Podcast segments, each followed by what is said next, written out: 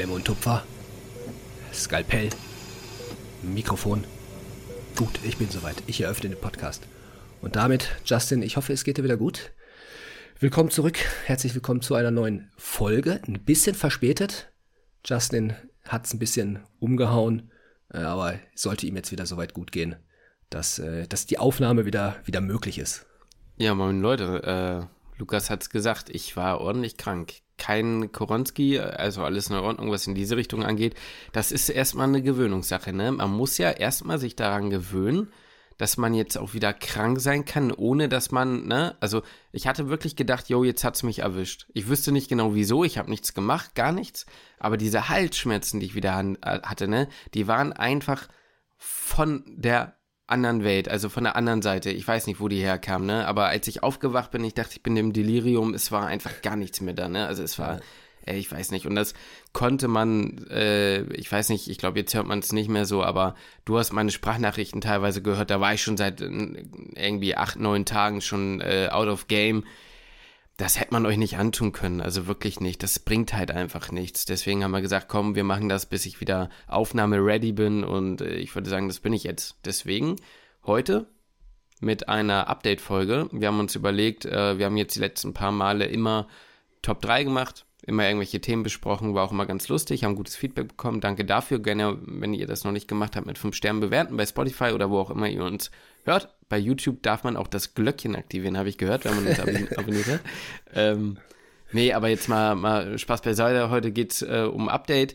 Denn äh, ich habe jetzt in dieser Woche, in der ihr mich jetzt hört, äh, oder uns, äh, mich jetzt hört, ja moin, uns jetzt hört, die äh, letzte Woche in der Anästhesie. Mein erstes Tertial neigt sich dem Ende zu. Ja, ist schon äh, wild, wie schnell die Zeit rumgeht. Ja. Ähm, heute werden wir nur über dich ein bisschen quatschen. Bei mir machen wir dann entweder, den, also dann darauf die Woche oder mal gucken, wann werde ich dann auch so ein bisschen erzählen, wie es bei mir gerade ist. Ähm, mein Lernplan neigt sich ja auch tatsächlich dem Ende. Ich bin jetzt Tag 75. Bedeutet noch zehn reine Lerntage und dann beginnt so das ganze Kreuzen und so, aber das, ähm, dazu gibt es dann in der kommenden Folge höchstwahrscheinlich oder darauf die Folge, müssen wir mal gucken, dann ein bisschen, ja, dann ein bisschen ausführlicher dazu. Heute geht es dann komplett um dich. Ich habe mir noch ein paar Fragen überlegt. Uh. Ähm, haben wir noch was Einleitendes vorher? Haben wir mit Sicherheit. Weil ich habe auch noch eine, wir kriegen ja immer mal wieder Nachrichten auf Instagram oder auch per Mail, äh, aber mhm. die ist jetzt von Instagram, dachte ich, komm, die kann man auch so vorneweg mal ruhig so ein bisschen wegschlabbern, mal kurz ein bisschen antworten, weil irgendwie schriftlich ist das manchmal auf Instagram so ein bisschen schwierig. Äh, mhm. Da dachte ich einfach, komm, da können wir ja mal kurz drüber quatschen, was du dazu sagst, was ich dazu sage. Dann hat diejenige Person, die uns geschrieben hat, vielleicht auch so ein bisschen vollumfänglicheres Bild von uns beiden und vielleicht auch so ein, zwei Minuten nur ganz kurz und knapp. Ja, machen wir doch so. Dann starte doch direkt mit der Nachricht. Ja, also ich habe die jetzt nicht komplett kopiert. Ich sag dir mal so ungefähr, worum es ging. Und zwar ist es ein Leistungssportler, der mhm. ähm, Medizin studieren möchte oder überlegt, Medizin zu studieren bekommt es aktuell sehr gut auf die Reihe, Sport, Schule und Lernen für ein TMS unter eine Mütze zu bekommen. Für ihn ist es aber Voraussetzung, Medizin zu studieren, dass er auch weiterhin seinen Leistungssport nachkommen kann. Und es ist halt einfach seine Frage, ob Schule und TMS lernen vergleichbar ist mit dem Lernaufwand fürs Medizinstudium und ob er seinen Leistungssport weiterhin noch ausüben können wird. Wie gesagt, weil es halt für ihn Voraussetzung mhm. ist, in Medizin zu studieren oder nicht. Anders würde er es halt wahrscheinlich nicht probieren. Er würde er sagen, dann verzichte ich auf das Studium, aber ja, er würde es eigentlich gerne studieren, mhm. aber eben nur unter der Prämisse auch weiterhin seinen Leistungssport machen zu können. Ich weiß nicht, welcher es ist, welcher Leistungssport. Ja, also die Frage, die du gesagt hast, muss man so getrennt beantworten. Also nein, das Studium oder für das Lernen, also das Lernen für das Studium ist nicht das gleiche wie für TMS oder Schule. So, da muss ich dich leider enttäuschen. Wer diese Vorstellung hat vom Studium, der wird äh, auf die Nase fallen, aber man muss dazu sagen, keine Angst, man wächst da rein, das vorweg gesagt. Äh, kann man es trotzdem vereinbaren? Äh, ja, ich glaube, es geht schon. Es kommt darauf an, wo du studierst. Da haben wir wieder so ein bisschen den Deckmantel und dann stehen wir wieder ein bisschen unter dem Deckmantel Modellstudiengang oder Regelstudiengang. Und ähm, der Grund, warum ich das so relativ selbstbewusst sage, ist, dass ich einen Podcast gehört hatte. Ich habe ja damals in der 100 Tage Lernvorbereitung diesen Amboss-Podcast äh, gehört, ne? Jo. Und ähm, da war das Thema Diabetes Typ 1 und da hatten die einen Kommiliton mit dabei, der äh, Leistungssportler ist okay. und ähm, Diabetes hat. So. Und der studiert ja eben auch Medizin.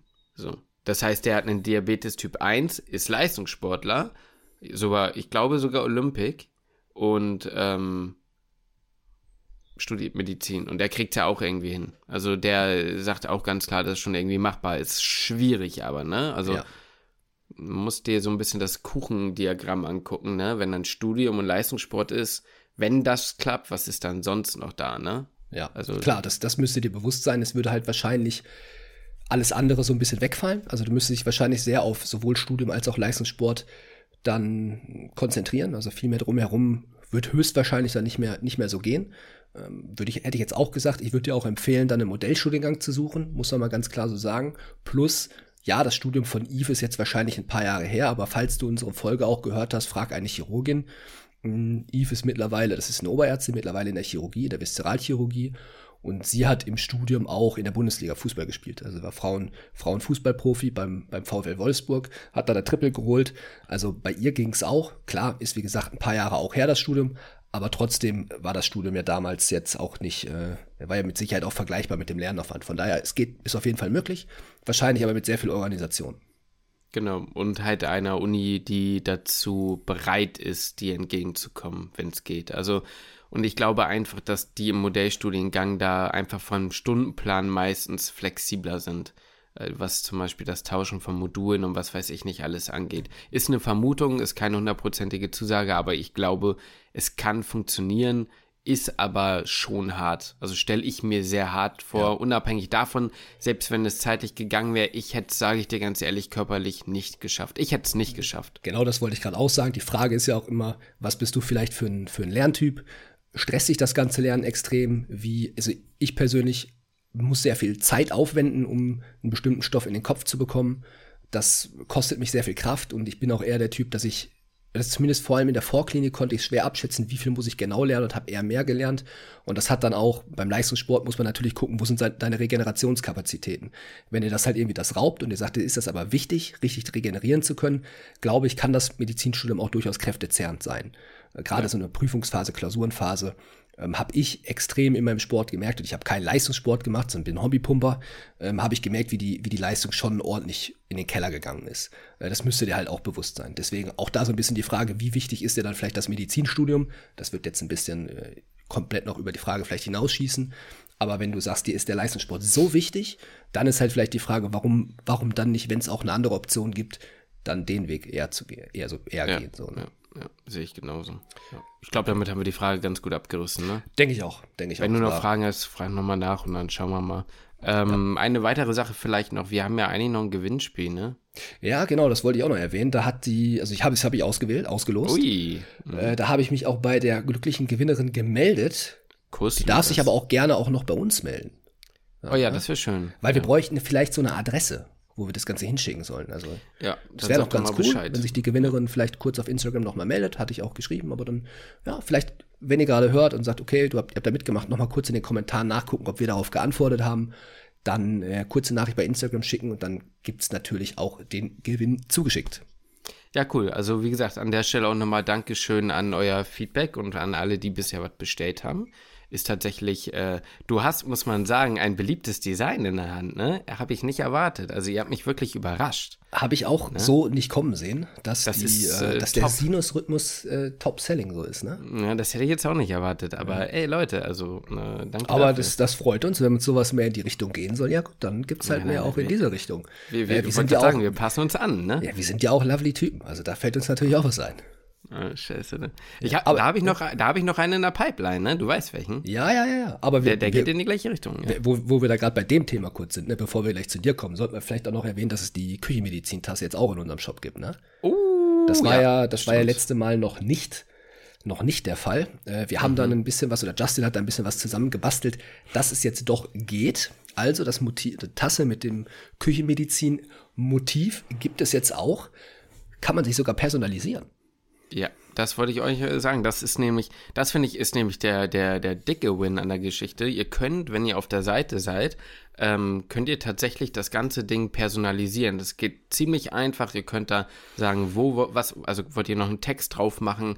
Äh, in der Regel war das ja bei uns immer standardmäßig dann der Name der Zuhörerin oder des Zuhörers könnt ihr gucken, wo wollt ihr das drauf machen, wie groß, welche Schriftart und das Ganze ist nicht mehrkostenpflichtig. Also diese Personalisierung kostet meiner Meinung nach oder meines Wissensstands gerade nicht äh, mehr Geld. So, also sehr cool. Also an die eingefleischten Fans von euch, die da Bock drauf haben ähm, und schon immer nach der Tasse gefragt haben, die könnt ihr euch jetzt auch in verschiedenen Farbvariationen äh, gönnen. Und für die Leute, die äh, damals noch unseren alten Podcast-Hintergrund kennen, wir haben das Ganze auch in äh, Küchenaufsetzerform für euch am Start. Also wenn ihr einfach nur Aufsetzerform für irgendwelche Teetassen oder so haben wollt, also ein bisschen schlichter, ist auch mit dabei. Gut. Ähm, aber da würde ich sagen, Werbung Ende an der Stelle. Ja, genau. Einfach küchenmedizin.de auf den Shop genau. gehen oder auf den Link in der Beschreibung. Ja, aber Justin, jetzt gehen wir da mal in eine ganz andere Richtung. Jetzt fühle mich wie im Jobinterview hier. In dein praktisches Jahr. In, dein praktisches aufgeregt. Jahr. Wie lange bist du denn jetzt eigentlich schon dabei? Vier Monate, ne?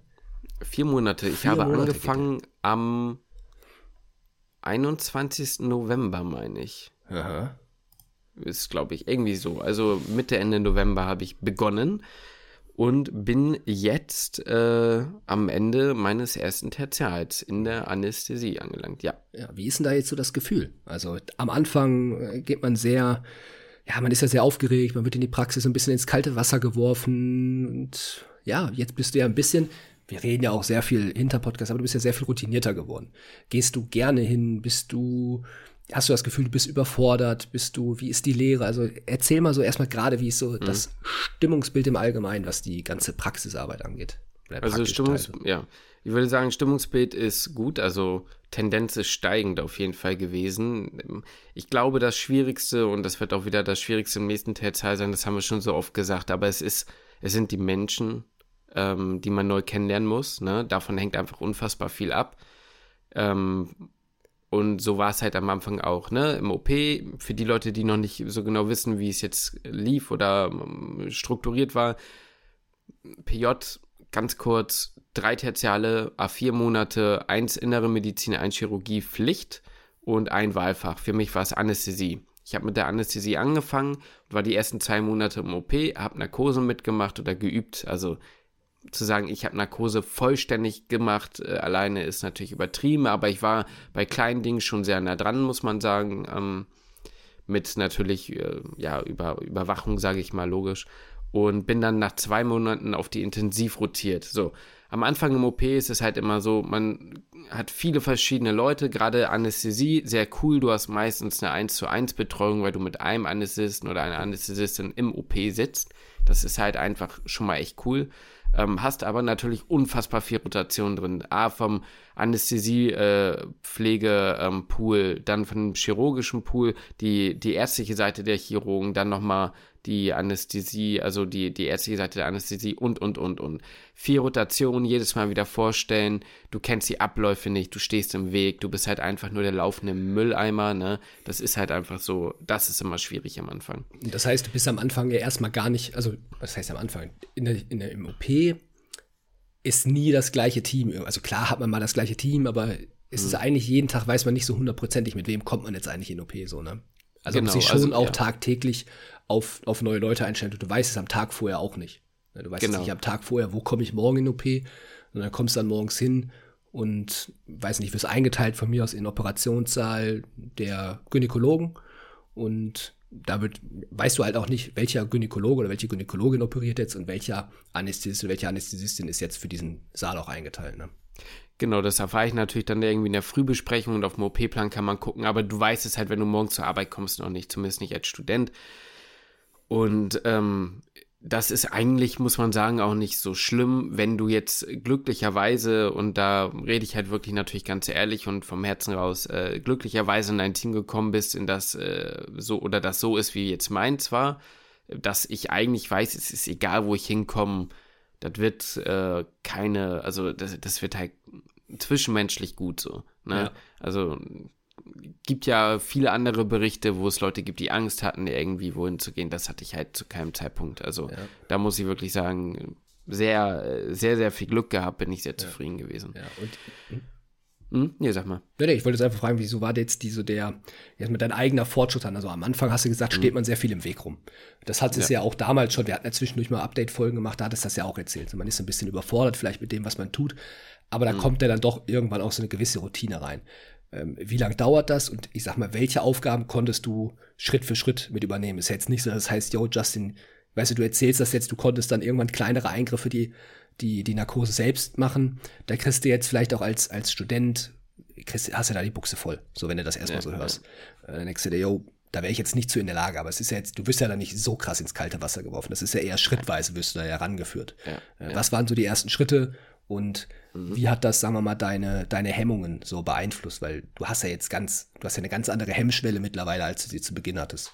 Ja, also am Anfang war ein bisschen gucken, muss man sagen. Das kommt auch immer darauf an, wer dich wie was machen lässt ich kann verstehen, dass noch nicht so erfahrene Anästhesisten zum Beispiel, die irgendwie im, im, im, ersten Weiterbildungsjahr sind oder sowas, natürlich anders auf dich gucken oder schneller eingreifen als ein Oberarzt, der seit 15 Jahren praktiziert und äh, ne, einfach ganz andere Rück, Rück, Rückfallmechanismen hat oder zumindest sicher da drin ist und weiß, im Zweifel egal wie, der kriegt da immer irgendwie eine suffiziente äh, Beatmung hin oder so, ne?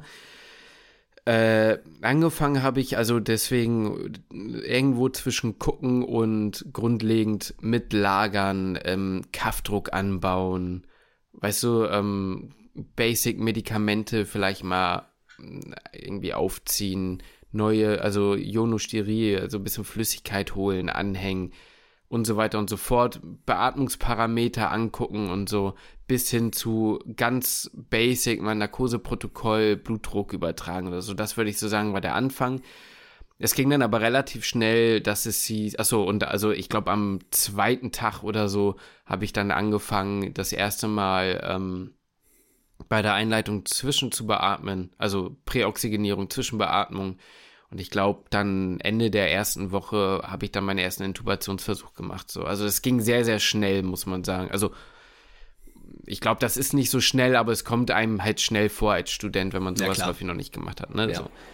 Und äh, von da an wurde das immer mehr. Also es war dann immer, ich weiß nicht, je sicherer du in manchen Dingen wärst, äh, desto mehr, ja, desto weiter wird immer dein Radius, in dem du auch äh, kapazitär dabei bist, mitzudenken. Also von Präoxygenierung oder Be Beatmung irgendwie, ja, Herr, Herr Deckers, übernehmen Sie jetzt mal hin zu Guten Tag, ich bin Anästhesist und so. Justin, du kannst schon mal anfangen. Also Beatmungsgerät prüfen, Maske aufsetzen, erklären, was passiert, präoxygenieren, selbst reingucken, selbst, ne? Das sind Dinge, die dann immer schrittweise mehr wurden, sowas, ne? Klar, du musst dich ähm, auch viel weniger auf die Aufgaben, die du halt selbst machst, ja irgendwann konzentrieren. Ne? Also du musst ja, am genau. Anfang bist du mit der Präoxygenierung irgendwie selbst beschäftigt, dass das Ganze irgendwie gut funktioniert und dass da genau. Luft in den Patienten kommt. Ja. Aber ähm, sobald das halt irgendwie Routine ist, naja, macht, passiert das halt irgendwie passiv und der Rest genau. kommt dann halt so dazu, ne? Genau, irgendwann fängst du dann halt an, dir mal genauer anzugucken, womit du dich am Anfang gar nicht beschäftigt hast. Wie funktioniert eigentlich das von dem, das, den, der Transport vom Einleitungsraum bis in den OP zum Beispiel, ne? Ja. Da am Anfang gefühlt warst du so voll mit einem, das hast du gar nicht mitbekommen. Aber wie funktioniert dann eine Beatmungsmaschine im OP an? Also sowas halt, ne? Ich habe sehr viel, sehr lange damit verbracht, muss ich zugeben, während der OP am Anfang auf die Maschine zu gucken und einfach zu schauen, wann macht wer was und wieso. Versucht irgendwie das zu verstehen. Das kam dann auch irgendwann mit der Zeit. Jo. Ähm, lustigerweise bringt es da wirklich ein paar, paar Basic-Werte auch mal zu können von so einer, ne, es gibt ja diese Lufo, ne, diese ganzen, diese Kurven, diese ganzen Atemvolumina, ja, ja, ja. die mal so basic zu können, ist da vielleicht gar nicht so verkehrt, ne, aber naja, gut. Äh, ja. Lernt dann, man dann ja auch wieder, sagen wir es so. Ja, okay. Ich sag mal, wusstest du die dann direkt oder ist es so, du siehst sie dann und denkst, ah ja, stimmt, in der Region war es ja. Also ich muss sagen, ich konnte die noch verhältnismäßig ganz gut. Also eigentlich muss man sagen, du brauchst sie nicht zwangsläufig. Was wirklich wichtig ist, du musst irgendwie den, den du, du musst wissen, wie, wie, wie so ein Tidalvolumen, ne? Also ich glaube, was wirklich wichtig ist, du musst wissen, wenn du eine kleine Person oder eine große Person hast, ne, je nach und, je nachdem wie schwer die ist, wie viel Tidalvolumen brauchst du oder musst du ungefähr reinkriegen? Also ähm, wie viel pro Atemzug oder Maschinenhub sozusagen an, an Milliliter Luft muss oder Sauerstoff, was auch immer, äh, muss halt, oder Gas muss halt sozusagen rein. So, ne, ist ja klar, du wirst mehr brauchen als eine 90-jährige, 1,55 große, äh, 45 Kilo Frau oder so, ne? Ja. Ich glaube, das ist wichtig, weil das ist halt auch für die lungenprotektive Atmung, also wichtig, um die Lunge nicht zu schädigen und so. Ähm, aber ich sag mal so Residualvolumen hm, und sowas hm, ist vielleicht nicht ganz so wichtig direkt am Anfang, aber mhm. wenn du da irgendwie mal so einen COPDisten hast oder so, da musst du ja irgendwann auch verstehen, okay, dann geht irgendwann nichts mehr rein, dann kann man an den Parameter, also an, an, den, an den Volumenkurven auch ungefähr sehen oder an der Kapnometrie, ne, irgendwie, wie sieht, wie sieht so eine obstruktive Kurve dann aus und so.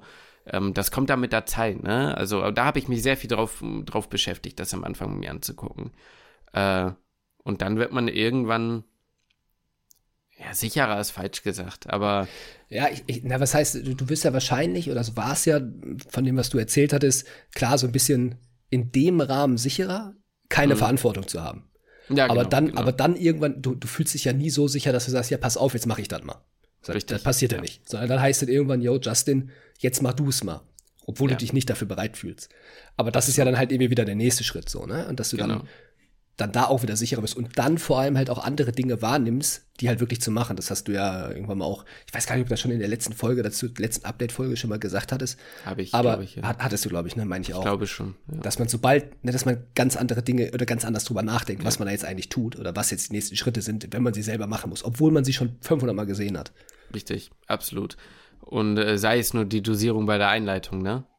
Das ist halt, äh, fünfmal gehört äh, oder 500 äh, Mal gehört gefühlt ähm, und dann sollst du aber eine Dosierungs äh, eine Dosierung äh, eine Dosierungsangabe machen und denkst dann hm, ja nehme ich jetzt 25 oder 30 so, ja, ne? ja. also ist vielleicht gar nicht immer so relevant, aber du, ja. es ist ein, was anderes, jetzt die Entscheidung zu treffen. So. Ja, ja, ist natürlich eine kleine Entscheidung, eine ganz kleine und jetzt auch nicht so. Aber für einen, für einen Anfänger ist das halt einfach so. Und ne? es würde auch jedes, jederzeit jemand eingreifen, wenn du dich völlig ja, vergreifen würdest. Ja, dann würde sofort jemand sagen, halt, klar, stopp, bis hierhin und nicht weiter. Richtig. Ähm, aber dann passiert es halt auch mal, dass da der Blutdruck mal irgendwie den Bach runtergeht oder so, ne? Ja, ja. Und dann geht dann auch die Düse. Am Anfang ja, also das ist halt, äh, das sind so Dinge, da muss man halt irgendwie reinkommen. Ne? Man kriegt dann irgendwann so ein bisschen so ein Gefühl, weil irgendwie, das machst du am Anfang nicht, aber wenn du dann viele Narkosen gemacht hast, du kommst ja immer wieder, also ich habe jetzt keine Narkosen gemacht, also dabei waren, ne, wollen wir mal hier im richtigen ja, Fachjargon bleiben. Ja. Aber äh, wenn du mit vielen verschiedenen Leuten arbeitest, kriegst du halt auch oft mal das Gleiche erklärt. Und das ist auch gut so. Also das war jetzt nie so, dass mich genervt hat, aber irgendwann habe ich das Gefühl, du hast so, so, einen, so ein Schema, was du irgendwann abspielst. Irgendwann, wenn, wenn du sehr le alte Leute hast, die da auf dem Tisch liegen, äh, die ein gewisses Gewicht haben, war sofort, okay, pass auf, Propofol weniger, weil die mhm. brauchen einfach weniger. Und wenn die vorher schon irgendwie oder wenn die vorher sehr hoch mit dem Blutdruck sind, dann kann man eigentlich das Acrinor fast schon da, dabei äh, bei der Einleitung in der Hand haben oder vielleicht sogar fast schon prophylaktisch mitspritzen, zwei mhm. Milliliter oder sowas, weil äh, die mit dem Blutdruck von dem Propofol eh abstürzen. Das sind Dinge, das ist jetzt irgendwie klar, Mhm. Und das hätte, hättest du aber im Studium 75.000 Mal lernen können, das hättest du dir nie behalten. Ja, Oder ich ja, zumindest ja. nicht. Das, aber du siehst es ja irgendwann und irgendwann kriegst du so ein, okay, die und die Person, das, das und das muss ich jetzt im Kopf abhaken. So, ne? Und ähm, da, das kommt nur mit der Zeit, glaube ich so. Ja. Das sind natürlich alles kleine Sachen. Das klingt jetzt irgendwie so, oh ja, hm, so das ist das Pipifax, so für, für die jetzt. Ne? Aber für, für dich als Student ist das schon eine große Sache, damit ja. drin zu denken. Ja, ja. Aber lass uns doch mal eigentlich weiter mal zur, zur Intensivstation gehen, weil mir fällt gerade auf, wir haben echt über vieles schon gesprochen. Ja, bitte. Ähm, wie war da der Einstieg? Das ist ja so ein bisschen schon noch ein anderes Setting, so, ne? Da hast du ja eher ist mal richtig Stationsarbeit ist es jetzt auch nicht, aber es hat eher so einen Stationscharakter. Also klar, es ist eine ja. Intensivstation, natürlich ist es immer eine Station, aber es ist jetzt nicht so die typische innere periphere Station. So, so nee. ist ja nur auch nicht. Ähm, sind ja schon noch mal auch besonders kranke Menschen auf so einer Intensivstation. Ja, absolut. Ähm, ja, wie ist da die, das, was, was durftest du da übernehmen am Anfang? Wie bist du da mhm. eingearbeitet worden? Eigentlich die gleichen, die gleichen Fragen wie jetzt in der Anästhesie, mhm. nur dann mhm. bezogen auf die, auf die Intensivstation oder auf die, ja, ja. Auf die Intensivstation. Äh, ich glaube, am Anfang war da auch die ersten paar Tage oder erste Woche habe ich, bin ich eher mitgelaufen, glaube ich, als dass ich eigenständig viel gemacht habe. Jo. Ähm, was man dazu wissen muss, ist, dafür muss man ein bisschen wissen, wie der Tag so abläuft. Das hatte ich ja schon mal grob erzählt, aber morgens Visite, Ne, die ITS, also intensiv, ist geführt vom anästhesiologischen Personal, aber die Visite, weil man chirurgische und internistische Patienten hat, findet gemeinsam jeweils mit der Fachrichtung statt. Ne? Das finde ich cool, ist interdisziplinär und äh, geht dann einmal durch die Zimmer Und danach ergeben sich dadurch eine ganze Menge an To-Dos. Wer braucht eine Bildgebung? Wer braucht welches Labor noch zusätzlich von dem, was noch nicht abgenommen wurde? Wie ändert man irgendeine Medikation? Muss man irgendwelche äh, Antibiosen zum Beispiel ändern? Oder gilt es irgendwelche Katheter oder so, keine Ahnung, zu ändern? Irgendwas sowas. Und äh, was dann wichtig ist, dass einmal pro Schicht alle Patienten gesehen werden, also untersucht werden, ne, von Kopf bis Fuß, regelmäßig BGAs machen, ne, und all sowas. Ähm, und viel geht halt darum, bei intubierten Patienten zu gucken, die irgendwie von diesem Tubus wieder zu befreien, also die irgendwie ins Weaning zu bringen, damit die irgendwann dann, äh, ja, davon auch wieder loskommen. Und äh, als also am Anfang hab, bin ich dann einfach viel mitgelaufen, weil ich sag's dir ganz ehrlich, ja, ich habe natürlich schon mal Patienten untersucht, aber sicher in meinen Auskultationsbefunden war ich mir da jetzt nicht, so, ne? Und ja. habe sehr häufig am Anfang gedacht, du denkst ja natürlich, okay, ich bin hier auf ITS. Das that's the moment, wo der äh, Normalbefund nicht immer funktioniert. So, ne? Also dies, ah, ich bin mir nicht sicher, vesikulär, vesikuläres Atemgeräusch ja, so, weißt du? Genau, das wollte ich gerade sagen. Das hast du auf einer, auf einer, auf jeder anderen Station. Eigentlich heißt ja, untersuch den Patienten schon mal oder die Patientin schon mal und an sich wird's, da wird jetzt nichts Großes sein und kannst eigentlich schon sagen, okay, es wird ein Normalbefund, wirst du gleich runterrattern können. So war es bei ja. mir ganz, ganz, ganz oft in Formulaturen. Und dann mhm. hört man da ein bisschen drauf, man denkt sich, na gut, ich höre da jetzt auch nichts. Mhm. Ich sag jetzt mal einen Normalbefund. Ich ratter den jetzt mal runter, mhm. was bei einem normalen Menschen so ist. Und das hast du da natürlich nicht mehr. Oder denkst zumindest, da sollten, da sollte man vielleicht mal was hören, ne? Es ist zumindest so, dass ich sage, ähm, also man, man darf jetzt auch nicht glauben, dass jeder Patient irgendwie Zimmer 1 hat einen Pneumothorax, Zimmer 3 hat eine, äh, eine krasse Pneu immer jedes Mal, so, so ist es jetzt auch nicht, ne? Aber äh, es ist schon so, dass ich hier und da auf jeden Fall mal was gehört habe. So, also ja. so eine richtig deftige Pneumonie oder so habe ich jetzt schon gehört. Ja. Mal. Ja. Oder irgendwie äh, auch äh, tatsächlich ein Pneumothorax. Äh, nicht, dass ich jetzt irgendwie gesagt habe, ich habe den gehört, dadurch haben wir, sondern der war im, im, im Röntgen bestätigt sozusagen und ich habe aber nochmal drauf, also du, find, du, du hörst da einfach mal ein paar Befunde so. Ja. Also und, ist es, ist es eher so, du weißt den Befund, hörst drauf und weißt, ah, okay, so hört sich der an. Nicht, du hörst drauf und sagst, oh, so habe ich ja gelesen, so sollte sich das anhören. Mhm. Unterschiedlich, sowohl als auch. Also ich habe das ein oder andere ähm, ähm, Herzgeräusch mittlerweile auch gehört, ohne dass ich wusste, dass es vorbeschrieben war. Ja. Wenn ich dann irgendwie nachgeguckt habe, war es meistens schon mal irgendwie im TTE, also im, im Transthorakein Echo Herzultraschall, irgendwie vorbeschrieben. Das war dann aber trotzdem guter, äh, eine gute Rückversicherung zu sagen, okay, ich habe das jetzt auch mal so gehört, ohne dass, ne? Äh, aber sowas wie, das muss ja nicht immer gleich was Schlimmes sein, aber ein obstruktives Geräusch, ein Giem, sowas, das hat man immer mal wieder. Wir haben extrem viele exazerbierte COPDisten da. Ja, ja. Ne, dass die da mal einen Giem oder so haben, ist jetzt nicht, äh, ne, oder irgendwie Obstruktion, ist jetzt nicht äh, unre äh, unwahrscheinlich und dafür brauchst du, äh, da kannst du die Klinik auch angucken, aber sowas meine ich halt jetzt. Aber ganz am Anfang oder äh, irgendwie mal beim August oder so, äh, wenn man da irgendwie, da reicht ja manchmal auch nur die, den Seitenunterschied zu hören, weißt du? Mhm. Da irgendwie, auf der einen Seite hört sich es ein bisschen leiser an, dafür muss man irgendwie erstmal ein Gefühl kriegen und habe ich auch lange noch nicht, also um Gottes Willen, ne? Also, ja, ja. Ne, also geht in beide Richtungen, geht in ja, beide Richtungen. Ja. gut, ich sag mal, du musst, um da wirklich sicher drin zu werden, das wirst du ja auch als Assistenzarzt erstmal nicht, ne? Da ja. musst du 500.000 Mal drauf gehört haben, um da irgendwie zu sagen, so, du bist da sicher. So, ne? Und auch da sind ja auch, auch Ärztinnen und Ärzte sind ja auch teilweise, das heißt, boah, sind sich irgendwie ein bisschen unsicher, hören ein bisschen was und hören ein bisschen länger drauf. Da habe ich mich eigentlich mal gefragt, ich weiß jetzt nicht, wie das bei dir jetzt ist, wenn es heißt, du sollst mal untersuchen. Bist du dann mhm. alleine hin und hast abgehört und dann zum Arzt oder zur Ärztin und hast dann gesagt, was du gehört hast, oder seid ihr zusammen hin? Weil ich habe das in meiner inneren FAMU war es so, dass ich immer mit meinem Stethoskop quasi hinterher sollte. Es war eine mhm. Assistenzärztin, super cool war sie, die hat mich immer überall mitgenommen mhm. und es hieß immer, wenn ich mein Stethoskop irgendwo drauflege, du legst es genau da dann an die Stelle dann danach und dann sind wir quasi zusammen die Patienten immer abgefahren. Ähm, und dann hat sie mich danach gefragt, was hast du gehört? Und dann habe ich es gesagt, nix. Und dann hat sie gesagt, ja doch, oder ne, da war wirklich nix. Oder ich habe gesagt, ich habe was gehört. Und dann hat man halt so ein bisschen so drüber gesprochen. Da habe ich mich gefragt, also erstmal, wie ist das bei euch? Und zweitens, mhm. wäre da nicht so ein Stethoskop mit vier Oliven irgendwie cool oder sinnvoll? Weißt du, wo sich beide das rein ja, und beide zusammenhören können? Äh, Also erstmal zu, zu fragen mit den vier Oliven, es sieht wahrscheinlich extrem alienmäßig aus dann, aber ist vielleicht gar nicht so dumm. Auf der anderen Seite, ich glaube, ob du jetzt, ob du das jetzt hast oder ob du direkt danach, ne, das ja, da auch hinhältst. Oder, ne, also, ja, ich verstehe den Punkt, aber ich glaube, würde sich nicht lohnen. ich hab's mir aber gesagt, das wird so geil aussehen. das wird extrem kacke aussehen. Jo.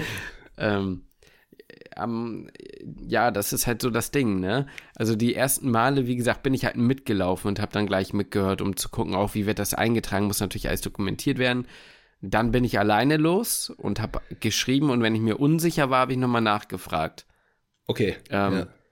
Mittlerweile mache ich es alleine und dann wird es mir halt geglaubt. Ob es ja. jetzt stimmt oder nicht, ne? Ja. Keine Ahnung. Aber ich sag mal, ich, ich, ich würde sagen, ich, ich bin zumindest so confident, dass wenn ich sage, boah, da stimmt irgendwas gar nicht, das würde ich schon irgendwie rausfinden. Mhm. So. Ja, ja. Ähm, plus du machst ja in dieser, ähm, in dieser körperlichen Untersuchung sehr häufig, muss man dazu sagen, ja auch ähm, ähm, du guckst ja auch natürlich nochmal einen Urin an, du guckst dir das EKG auf dem Monitor an, das ist natürlich nur ein Dreikanal-EKG, ne? Aber so ein Voraufflimmern kannst du da drauf auch erkennen, das schult ja auch so ein bisschen, ne? Mhm. So, das sind so die Dinge, die, damit ging es eigentlich los. So, das habe ich eigentlich äh, am meisten gemacht. Und halt Blut abnehmen. Das Schöne ist, haben alle, hatte ich dir ja eben schon vor der Folge gesagt, die haben da alle eine Arterie liegen, also einen arteriellen Zugang sozusagen, wodurch es möglich ist, sozusagen einfach ganz easy vom System, ohne picken zu müssen, abzuzapfen. Tut dem Patienten nicht weh, geht super schnell, es stresst dich nicht. Es ist geil. Ich liebe ist, es. Ist, ist, es ist geil, aber es ist halt für die, ich sag mal, zum Blut abnehmen, Zugang legen lernen natürlich ist immer für deine Ausbildung blöd, aber es ist natürlich, man freut sich jedes Mal. Ne? Man, ja, freut sich, also, man freut sich jedes Mal, wenn man, das ist halt einfach easy, das ist ein bisschen abzapfen und dann ist gut, ne? Ich sag's dir ganz ehrlich, solange, solange ich weiß, es gibt ein verpflichtendes innere Tertial, nehme ich alles außerhalb dankend an, was, was mich nicht zusätzlich stechen lässt. Plus, man muss sagen, diese Patienten da auf ITS sind auch häufig wirklich nicht mit dem besten Venenstatus ja. ausgestattet. Und ja, wenn du dann, also, und ich sag mal so, es gibt diesen einen Horror in der Visite morgens. Den habe ich wirklich regelmäßig. Und das ist, wenn es heißt, so dieses Rüberzwinkern vom Internisten, ja, ja, nehmen wir dann nochmal Blutkulturen ab heute, ne? Ich denke mir nur so, nein, scheiße. Bei Blutkulturen, ne, für die Leute, die es nicht wissen, Blutkulturen ist dazu da, um Erreger, also zu gucken, ob es irgendwelche Erreger, Bakterien oder irgendwelchen pathogenen Keime halt im Blut gibt, so. Dafür reicht eine einfache Blutentnahme so im Optimalfall nicht aus. Das muss erstens extremst unter gut hygienischen äh, und sterilen Kauteen, Kapi, ähm, äh, erstmal sozusagen äh, durchgeführt werden. Also was, was ich damit meine ist, das reicht jetzt nicht, wie ihr oft seht auf Peripherstationen, bisschen sprühen, wischen, sprühen und dann nochmal ohne Handschuh draufdatschen, reinpacken. Das funktioniert nicht, weil dann kriegst du meistens irgendwie einen, einen Staph-Epidermis oder sowas oder äh, irgendwas in der Art als Verunreinigung in die Blutkultur. Ja, kannst du halt Hautkei so. Hautkeime im Grunde, die du dann halt genau. in der genau. Blutkultur dann halt nachweisen kannst, ja. Genau, und das bringt halt dann wenig. Das heißt, du brauchst wirklich ne, gut vorbereitet sprühen, wischen, sprühen, wirklich einziehen lassen und dann auch die Stelle, die du punktierst, nicht mehr anfassen. So, und jetzt kommt das eigentliche Problem an der Geschichte. Erstens, du nimmst meistens zwei Kulturpaare ab. Das sind insgesamt also vier Flaschen, die du be beimpfst. Und du brauchst dafür eine ganze Menge an Blut. Zumindest ist es bei uns so, dass pro Flasche ähm, zwischen 8 und äh, 20, nee, also zwischen, ja, zwischen 8 und 10 Milliliter rein sollen. Das heißt, du nimmst pro Paar eine 20 Milliliter Spritze. Wer jetzt schon mal Blut abgenommen hat und so ein 20 Milliliter Spritzending da dran packt und in einen, ich sag mal wirklich desolaten Venenstatus reinfährt und reinjietet, der weiß, dass es sehr schwierig ist, so eine, so eine Nadel zu ähm, fixieren und gleichzeitig so langsam abzuziehen, dass dir die Vene nicht platzt, weil da ordentlich Zug drauf ist. Jetzt sagt vielleicht der ein oder andere, ey Justin, dann nimm doch einfach zwei Zehner. Ja, habe ich alles schon probiert. Rudi, es funktioniert nicht immer. So, und jetzt kommt das eigentlich Problem, eigentliche Problem.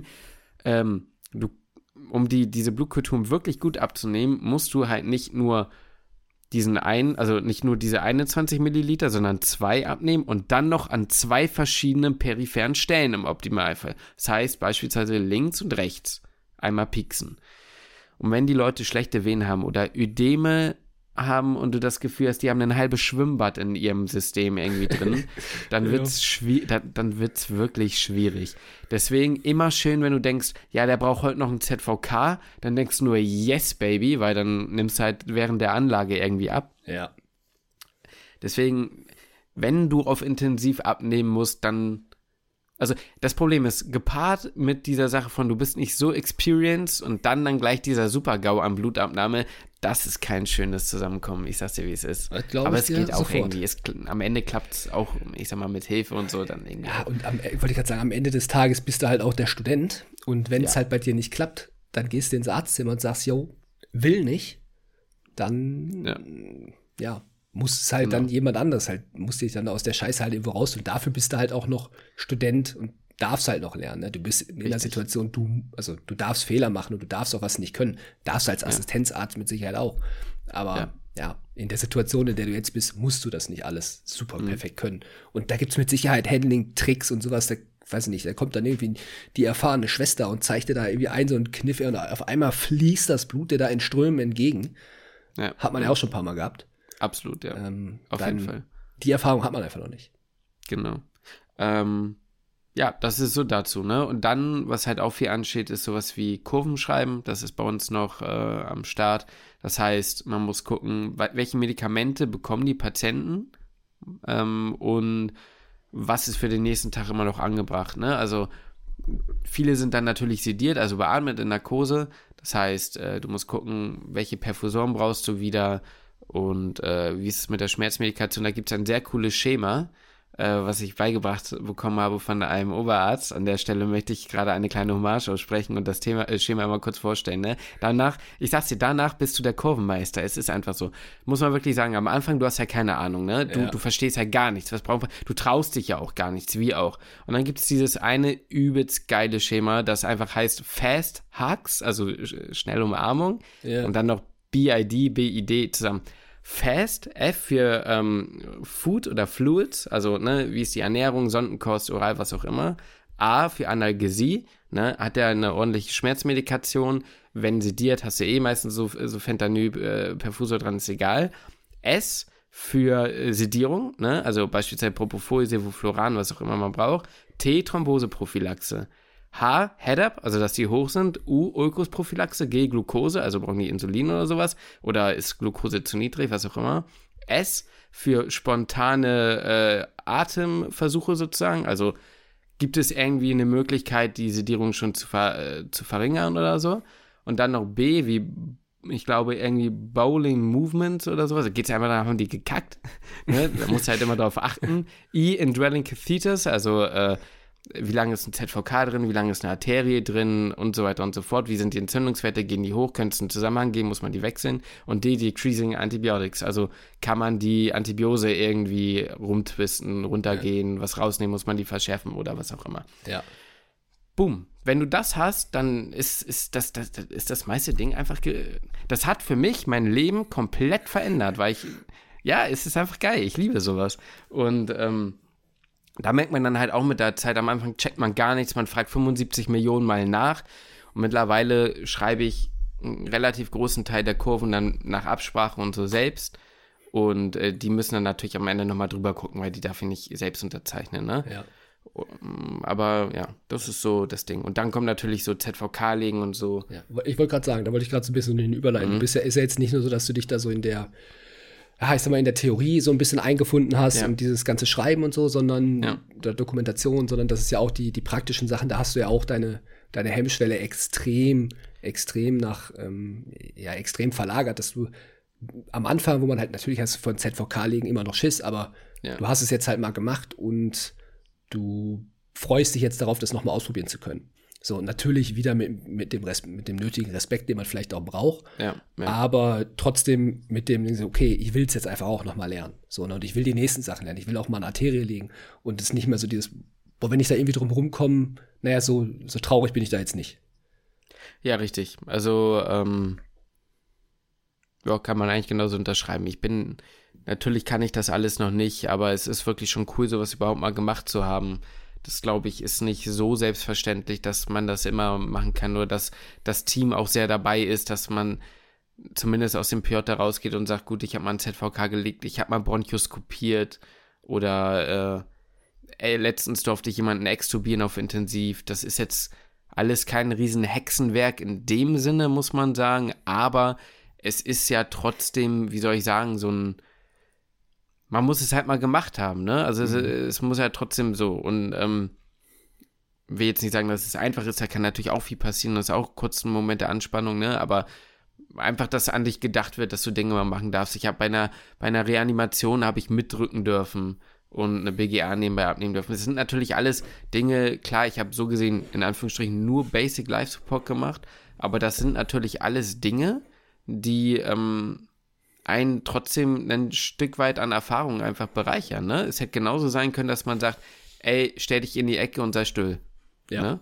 Hätte ja genauso sein können. Ja. Deswegen äh, muss, muss ich wirklich sagen, was das angeht, ähm, bin ich da. Ja, kristallisiert sich halt einfach immer mehr raus, dass halt wirklich einfach auch das Personal, das, meine, das sagen wir eigentlich auch schon ewig, aber es bestätigt sich einfach nochmal, dass das Personal, die Mitarbeiter, Mitarbeiterinnen, dass das halt einfach entscheidend ist, wo man ist. Ne? Ja, ja, Und absolut. dann, ja, macht das Arbeiten einfach, ist einfach ein Gamechanger, wenn du mit absolut, coolen, netten Leuten zusammenarbeitest, die dir auch was zeigen wollen, die was beibringen wollen. Mhm. Ähm, aber du bist ja auch von der Anästhesie offensichtlich recht begeistert. Ja, äh, äh, die, dieser, dieser Grinser. Ja, also muss ich sagen, also äh, du, du, du, grinst ja, du grinst ja wie so ein kleines Kind, was sich freut, ne? Ich Nein, also. Nee, es ist wirklich ganz cool, ne? Wer uns ja hört oder öfter gehört hat, weiß ja, wie, wie wir strugglen, ne? Mit, mit Facharztrichtungen und so. Und dass wir uns ja viele Gedanken drüber gemacht haben. Und ich würde einfach sagen, so gerade auch dieses Notfallintensivding ist schon echt cool, ne, muss ich sagen. Und das hatte ich ja schon immer irgendwie, wusste natürlich ja. aber nicht, wie ist es dann auf Intensiv, das hatten wir ja dann auch gesagt. Ja. Und ich würde schon sagen, dass ich momentan an dem Punkt bin, dass, dass ich sage, macht mir schon Spaß, ich finde das schon cool. Und selbst wenn man irgendwann nicht auf Dauer das machen würde, Anästhesie und äh, Notfall, Schmerzmedizin, Atemwegsmanagement ein bisschen gelernt zu haben, das ist wirklich nie verkehrt. Du kannst dir für vieles anrechnen lassen sodass ich mir durchaus vorstellen kann, momentan äh, da zumindest meine erste Zeit äh, zu verbringen in der Fachrichtung, ja, muss und ich das, so sagen. Und das ist doch eine Erkenntnis, die absolut Gold wert ist. Ähm, ja, definitiv. Für das, ja. für das, also was man so aus dem PJ ziehen kann. Ich glaube, was, mit was Besserem kannst du doch da eigentlich gar nicht rausgehen aus dem Tertial.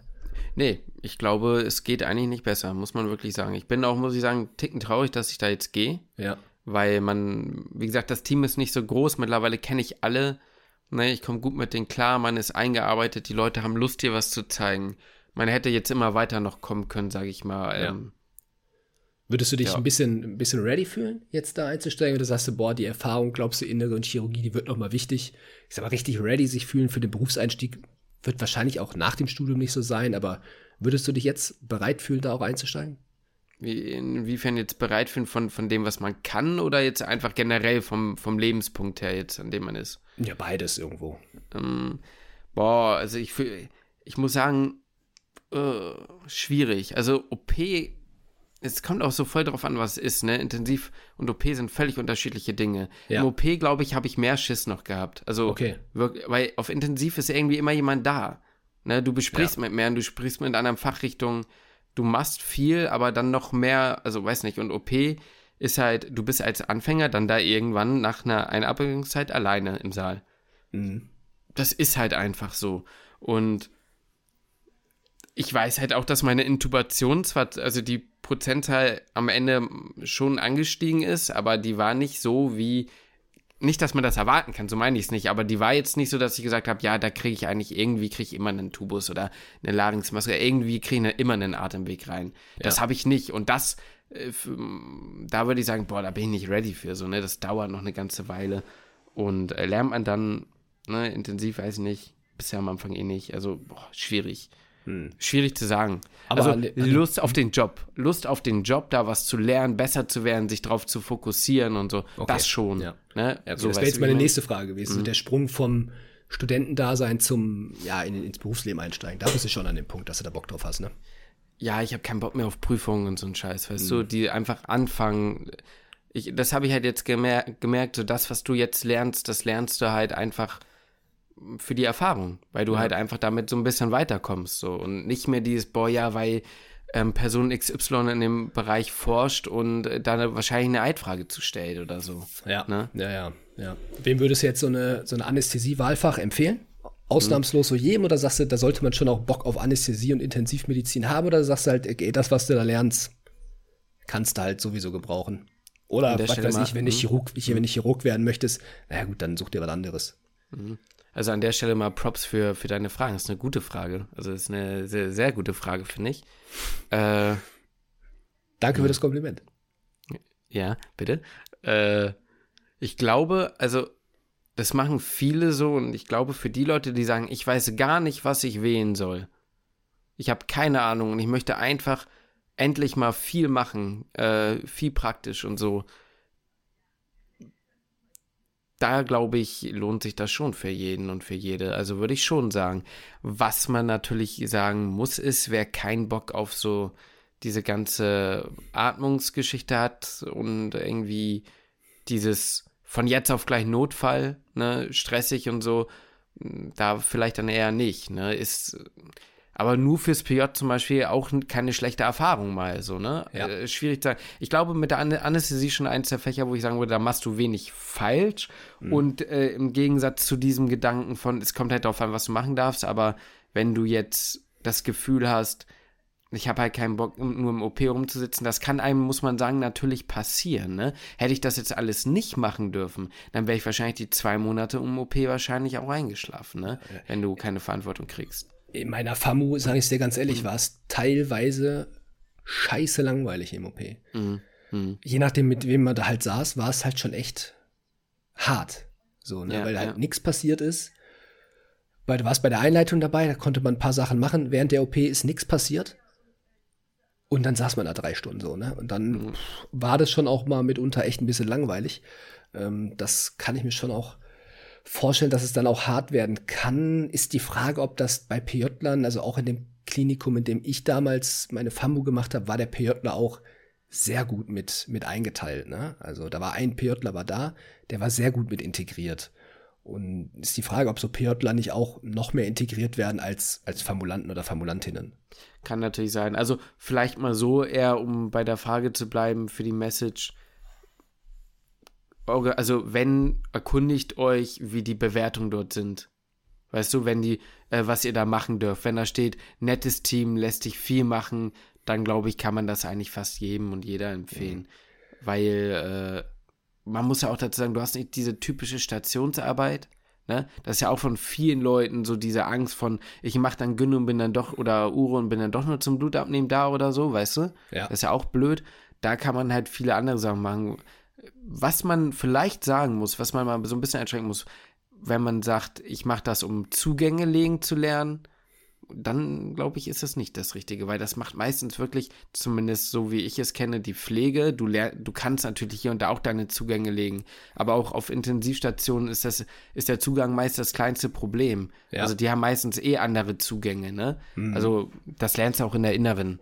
Dafür jetzt vielleicht nicht, aber einfach um anzupacken, was zu verstehen, auch extrem viel so physiolog physiologische Sachen zu verstehen. Ich habe das Gefühl, so gerade so diese ganze Atmung, diese BGA, BGAs auf intensiv, du lernst BGAs besser zu verstehen.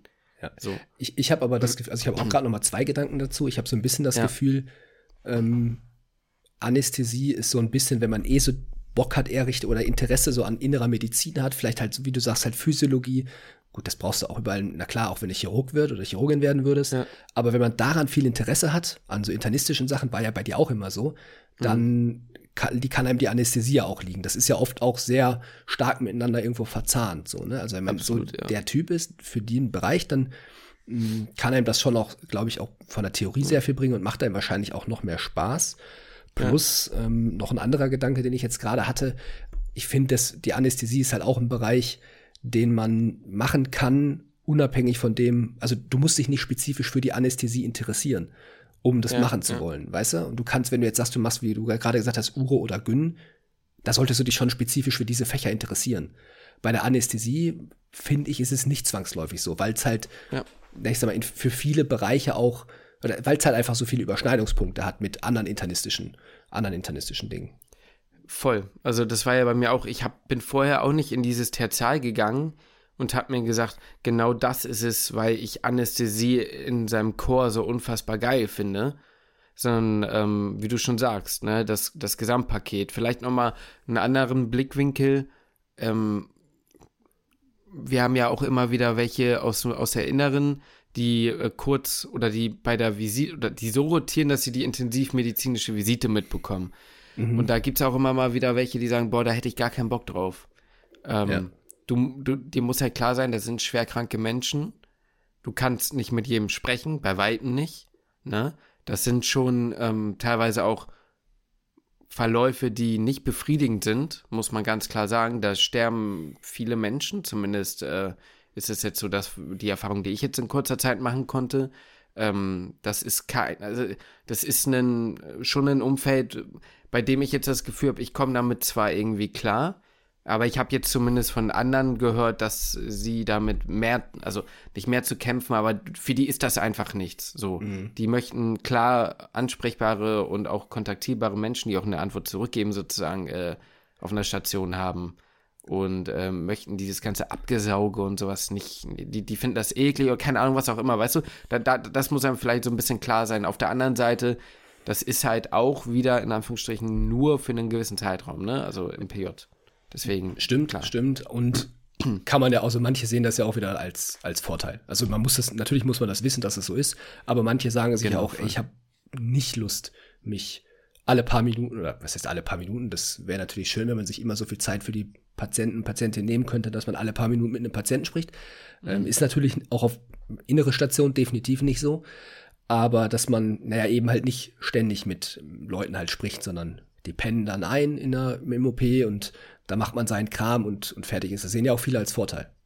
Ja, absolut. Also wollte ich nur gesagt haben, das kann natürlich irgendwie ein Punkt sein, auf der anderen Seite habe ich auch wieder von Leuten gehört, die gesagt haben, ja, eigentlich wollte ich das immer nicht und fand das immer blöd und als, wie du schon sagst, als ich dann auf intensiv war, war es irgendwie doch cool. Ne? Ja. Man muss halt auch immer da sagen, und das sagen wir ja auch immer und immer und immer wieder, auch obwohl das wahrscheinlich das realistischste ist, was ich bisher je gesehen habe. Oder also für mich, ne, die, die am ehesten, so wird es später sein, Erfahrung ist, im Gegensatz zu ist es immer noch nicht so, wie es ist, wenn du wirklich Assistenzarzt bist. Mhm. Ja, auf jeden Fall. Verantwortung ja. hast, vielleicht auch mal ein, zwei, drei, vier Jahre im Beruf bist, wo dir dann plötzlich andere Dinge tierisch auf den Keks geht, die dich als Student noch gar nicht tangieren, weil du entweder noch zu aufgeregt bist, noch mit Basics beschäftigt bist und so und so. Ja, deswegen will da jetzt nichts über hochloben oder sonstiges so ein richtig hundertprozentiges Bild kannst du, glaube ich, halt auch jetzt noch nicht abgeben. Wollte ich nur mal so gesagt haben, ja. nochmal als Disclaimer. Ja, ja, ja, ist gut, dass du sagst, auf jeden Fall.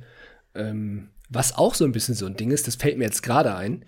Ui. Man hat ja auch so ein bisschen, oder mir geht's so, ich habe so Intensivstationen, ist für mich immer so ein bisschen so, boah, da habe ich so ein bisschen Muffensausen, da sind irgendwie so viele Geräte und dann hast du so viele äh, ja, Perfusoren da rumstehen, die müssen da irgendwie alle, das ist alles irgendwie so ein bisschen Hightech, so wo ich sagte, habe ich irgendwie so ein bisschen Respekt vor. Dann Intubation, ja. Beatmen, die ganzen Parameter, du hast alles nur Piepen, wie gesagt, tausend Kabel, tausend Geräte. Man verliert halt auch einfach, oder dann, weiß nicht, ZVK legen, Arterie legen, was du jetzt alles gesagt hast, da hat man sehr viel Schiss vor. Aber ich glaube auch, wenn man halt das einmal gemacht, hast, äh, gemacht hat oder gesehen hat, auch wenn es jetzt nur fürs PJ ist, ähm, das senkt halt deine Hemmschwelle halt extrem. Das hatten wir jetzt ja ein paar ja. Mal schon, aber dir fallen die, die Arbeit vielleicht auf der peripheren Station, in der inneren oder so, ähm, fällt dir dann halt gar nicht mehr so schwer oder du hast dann nicht mehr so einen Schiss vor. Das Blutabnehmen ist für dich nicht mehr so ein, nicht mehr so aufregend, weil du sagst, ja, okay, da waren jetzt, ich habe so viele äh, wirklich todkranke Menschen gesehen, den Zugang legen oder sowas, das ist jetzt für mich völlig in Ordnung. So, ne? Das mhm. ist ja, ja, das ist, wenn jetzt vielleicht das in, erste Tertial Innere gewesen wäre, hättest du das halt vielleicht schon gehabt. Aber ich glaube, wenn du jetzt in die Innere startest, das wird ja dein nächstes Tertial sein, wirst du da nicht so die Hemmschwelle haben. Glaube ich. Das ist ein guter Punkt. Ja, das ist ein guter Punkt. Und auch generell dieses, ähm, ich meine, gut, man muss sagen, auf Peripherstationen haben die jetzt kein Monitoring, ne? Aber dieses, wenn man wirklich kritisch kranke Menschen gesehen hat, dann bleibt man auch, ich sag mal, ein Ticken entspannter, glaube ich, bei anderen Dingen auf Peripherstationen. Jetzt gar nicht nur was, was äh, irgendwie invasive Sachen angeht, sondern einfach was der Zustand, äh, was den Zustand und so angeht, ne? Ja. Klar, da muss man aber sagen, habe ich am Ende auch keine Verantwortung. Ähm, nee, nee. Zu der Sache mit den ganzen Dingen, mit den ganzen Kabeln, das hatte ich extrem dass ich Angst hatte am Anfang so, okay, ich komme hier gar nicht klar, was jetzt hier, was, was und oh, hier Perfusor und, hm, und wie mache ich jetzt und ähm, da muss man aber auch immer noch sagen, ich bin in einem relativ kleinen Krankenhaus. Das ist eine Station, die mit Sicherheit nicht vergleichbar ist mit dem UKE zum Beispiel. Ja. Das ist ja. natürlich was anderes. Da muss ich zugeben, da graust es mir so ein bisschen, wenn ich ins M3 gehe, äh, also ins M3 gehe und dann plötzlich auf möglicherweise Intensivstation komme hm. und dann da Gerätschaften sehe, die ich nicht kenne. Ja, oder das so, ist auf einmal ECMO, KECMO so, ne?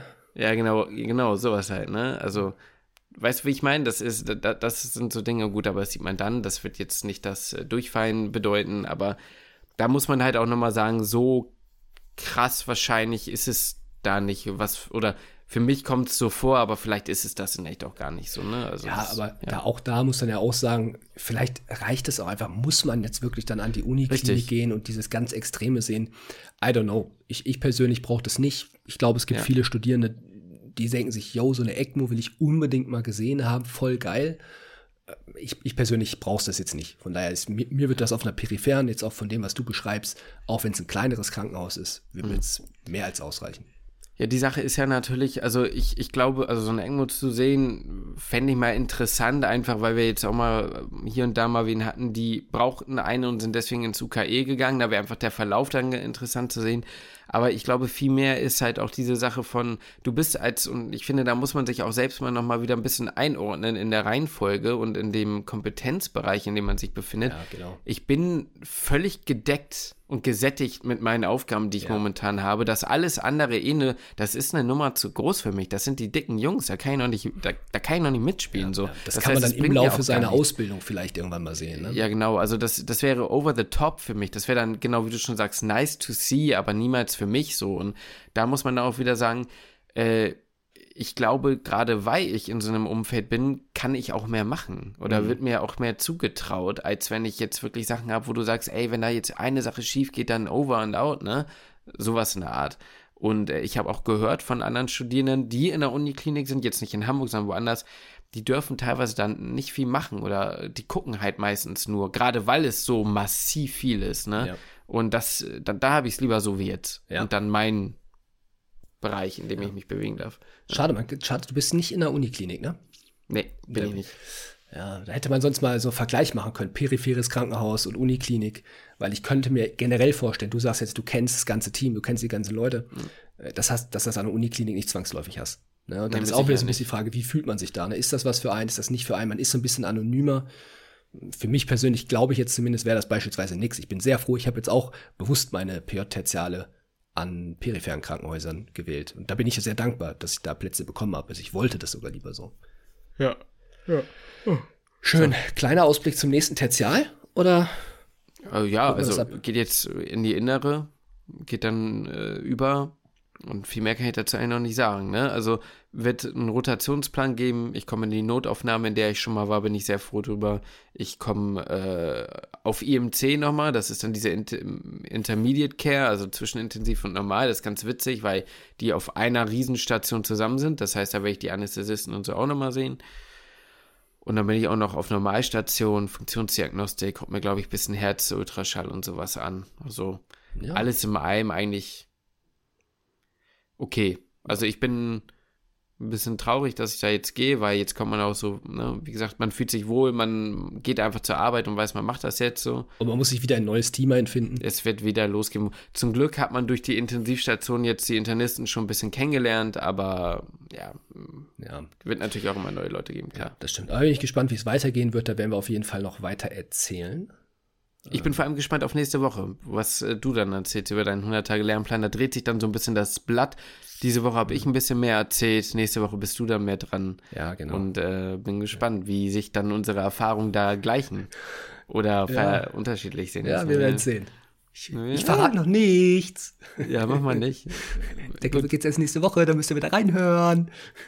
Ja, wenn ihr das Glöckchen äh, aktiviert, dann kriegt ihr eine Benachrichtigung. Ja, oder bei Spotify uns abonniert habt und uns so nämlich. fünf Sterne bewertet habt. Dann, also anders geht das gar nicht. Nee, das äh, ist geblockt. Das muss so sein. Gut, ja. ich verabschiede mich. Ja, ich mich auch und damit schließe ich den Podcast.